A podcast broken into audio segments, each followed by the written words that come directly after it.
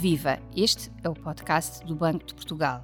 As taxas de juros são a principal ferramenta do Banco Central Europeu para cumprir a missão de garantir a estabilidade de preços na área do euro.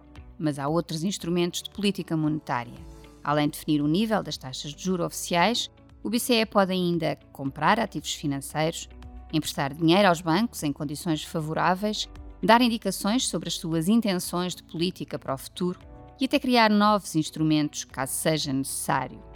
Estas ferramentas são úteis quando há menos margem de manobra para usar as taxas de juro oficiais para garantir a estabilidade de preços. É o que acontece, por exemplo, quando as taxas estão próximas de 0% e se pretende aumentar a inflação para que não fique muito tempo abaixo do objetivo de 2%. Neste cenário, o BCE pode descer as taxas de juro para valores negativos, mas só até certo ponto. Se as taxas de depósito fossem muito negativas, os depositantes levantariam o dinheiro dos bancos.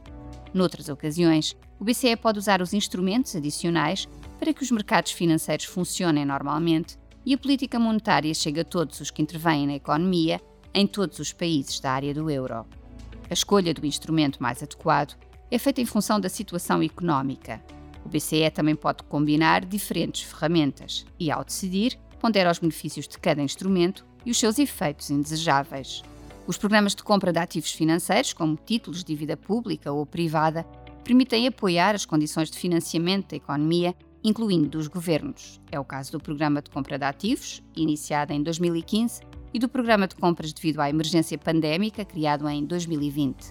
A concessão de empréstimos aos bancos em condições favoráveis, com prazos mais alargados e taxas de juro atrativas, apoia a concessão de crédito às famílias e às empresas.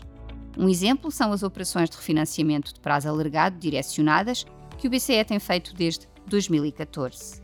Já as indicações do BCE sobre as suas intenções de política para o futuro, em particular quanto às taxas de juro oficiais, ajudam a perceber como é que o custo dos empréstimos deverá evoluir no futuro. Assim, esta informação pode ser considerada nas decisões que se tomam já hoje. Este instrumento foi utilizado pela primeira vez em 2013.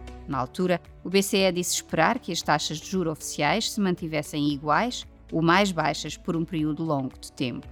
Saiba mais em bportugal.pt e acompanhe-nos no Twitter, LinkedIn e Instagram.